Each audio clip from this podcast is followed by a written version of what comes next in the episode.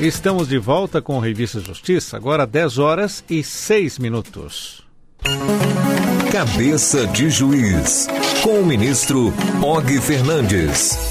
E hoje, terça-feira, neste mesmo horário, é dia de encontro marcado com o ministro do Superior Tribunal de Justiça e do Tribunal Superior Eleitoral, Og Fernandes, no quadro Cabeça de Juiz. Ministro, seja bem-vindo mais uma vez. Bom dia. Bom dia, obrigado, Sérgio. Bom dia aos ouvintes da Rádio Justiça. E lembrando você, ouvinte, que você pode acompanhar depois também no podcast este quadro Cabeça de Juiz e pelo Twitter do ministro Og Fernandes. Ministro, passamos no último domingo pelo dia 11 de agosto, conhecido também como Dia do Advogado. O que o senhor pode falar para nós sobre esta data? Além de ser o dia do advogado e também o dia do pendura, né, aquela prática de estudantes, notadamente em São Paulo, de fazer estudantes de direito que vão a, aos restaurantes e não pagam a conta. Isso é um costume, eu diria, pouco sadio. Mas ainda continua. Mas a, a, em uma ou outra situação, sim, é uma prática que remonta a, a uma história antiga, em primeiro lugar. Criadas as faculdades no Brasil, os donos de restaurante, como uma forma de, de promoção, como marketing naquela época, eles colocavam o, o, dia, um dia, ofereciam um dia para os estudantes de direito almoçarem uh, no seu restaurante e não cobravam, porque entendiam que isso era uma forma de prestígio uh, ter o, a elite brasileira, o advogado ou estudante de direito no seu restaurante. Isso terminou se traduzindo num, num costume mas hoje é um costume que mudou um pouco a face. Hoje ele tem um aspecto até mais filantrópico do que propriamente é, deixar a conta pendurada no restaurante. Mas, é, como eu estava a dizer, é uma data importantíssima para o país.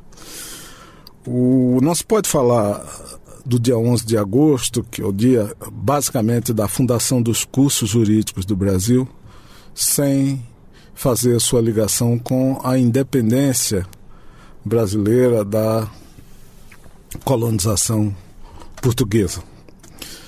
É preciso lembrar que outras colonizações portuguesas eh, na África eh, começaram antes da nossa eh, nosso descobrimento, o caso de Guiné-Bissau, o caso de Moçambique, o caso de Angola, e terminaram apenas pós a evolução do, dos cravos, que lembra o abril de 1974. Nosso, nosso país teve a independência é, proclamada, como todos nós sabemos, em 7 de setembro de 1822, por Dom Pedro I.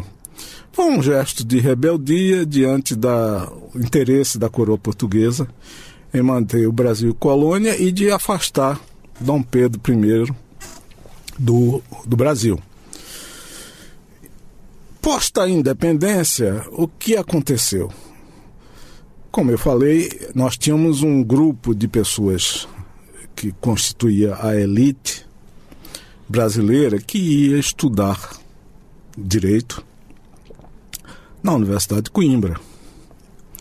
Dom Pedro I, com a independência, achou que não deveria estimular essa presença brasileira em Portugal por considerar que o jovem estudante que fosse a Coimbra poderia, durante os, anos do curso, uh, são, eram cinco anos, como ainda hoje, serem doutrinados favoravelmente a uma nova reconquista do Brasil por Portugal e aqui estabelecerem práticas uh, colonialistas e de nova junção com Portugal. E então o que ele fez? Nós já tínhamos desde 1808 a Faculdade de Medicina, que foi criada pelo uh, Dom João VI, tão logo ele chega em território baiano. Ele criou, então, determinou a criação de dois cursos daquilo que chamavam naquela época eh, ciências jurídicas e sociais. Um na cidade de São Paulo, que era para a povoação do chamado sul do Brasil. e outra que teve a, a sua sede no Mosteiro de São Bento, em Olinda. É, a verdade é que é, a Faculdade de Direito, inicialmente de Olinda, peregrinou por algumas sedes até se fixar, já no meados do século passado, na cidade do Recife, que se tornou a capital. Então, a finalidade básica da fundação dos cursos jurídicos no Brasil, que data, repito, de 11 de agosto de 1827, logo é, um pouco menos que cinco anos da independência, foi criar a sua elite cultural, notadamente na área política, na área social, dentro do próprio país. E é, é interessante porque você sabia, Sérgio, que o hino nosso da independência teve a música criada pelo próprio Dom Pedro I, que era músico, tocava fagote? Não, não conhecia essa história não, ministro. É interessante. Então, com a independência, era natural que o país adotasse os seus signos, os seus lemas, isso, e entre eles o seu hino. Então o, o Dom Pedro I se deu ao trabalho de fazer a música e um poeta chamado Evaristo da Veiga fez a letra do hino da independência do Brasil. O, o, a música, durante uma certa fase da República, sofreu alterações, e, mas finalmente, já no governo de Getúlio Vargas, esse hino, tal como feito por Dom Pedro I e Evaristo da Veiga, ficou Uh, sendo básico, basicamente o hino da independência do Brasil. Não é muito conhecido, mas é, é, é, um hino que data de 1822, surgiu em decorrência da própria independência pelo próprio pioneiro na autonomia política brasileira, que é, sem dúvida, Dom Pedro I. Então vamos ouvir, ministro, um trecho do hino da independência, música de Dom Pedro I.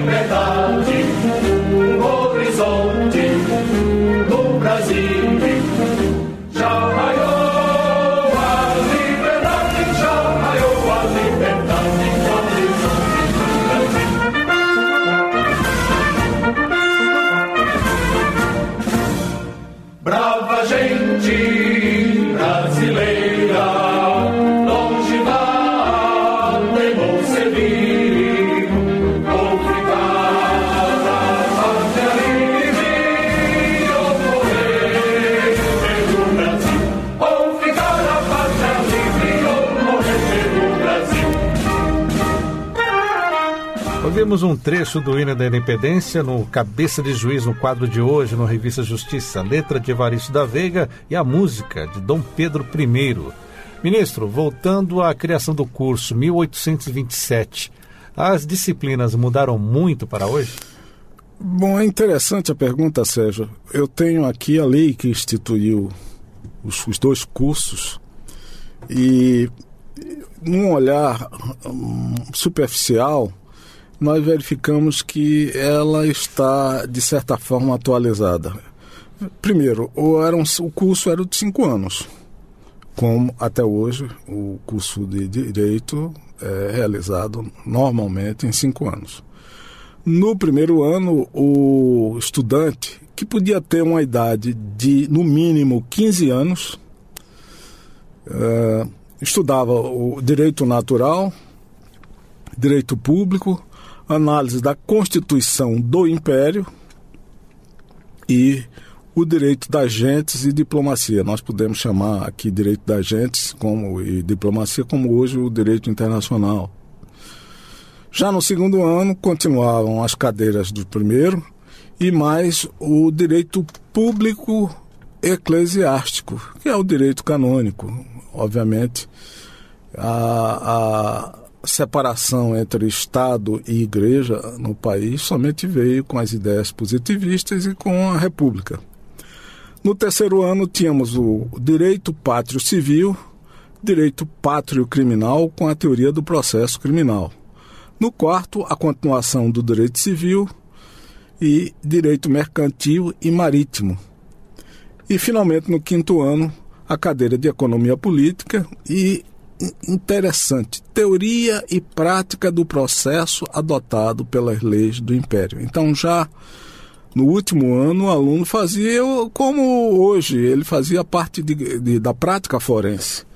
Então, é um programa que remete a uma certa contemporaneidade. Uh, é preciso dizer que as duas faculdades, abertas basicamente para os brasileiros, mas tinham também estudantes. Interessante, por exemplo, na faculdade de Olinda, tínhamos estudantes de Moçambique, de Angola, que não era, obviamente, os, os africanos, porque vivemos num, num, momento de escravidão. Era, eram os brancos portugueses cujas famílias moravam e faziam parte do processo de colonização da África, que mandavam seus filhos para estudar aqui em Olinda. E ministro Og, hoje temos um crescimento muito grande das faculdades oferecendo o curso de direito. Estivemos até conversando com o presidente do OAB do Distrito Federal, Dr. Délio Lins e Silva Júnior, e ele justamente falava sobre isso. Temos muitos cursos e isso acaba propiciando também muitos bacharéis, mas a qualidade fica um pouco até preocupante sobre a qualidade de ensino.